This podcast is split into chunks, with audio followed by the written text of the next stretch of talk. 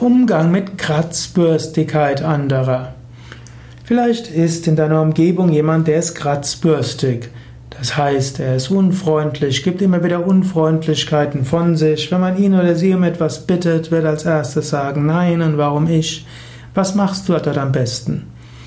Am besten wäre, nimm ihn oder sie, wie er oder sie ist.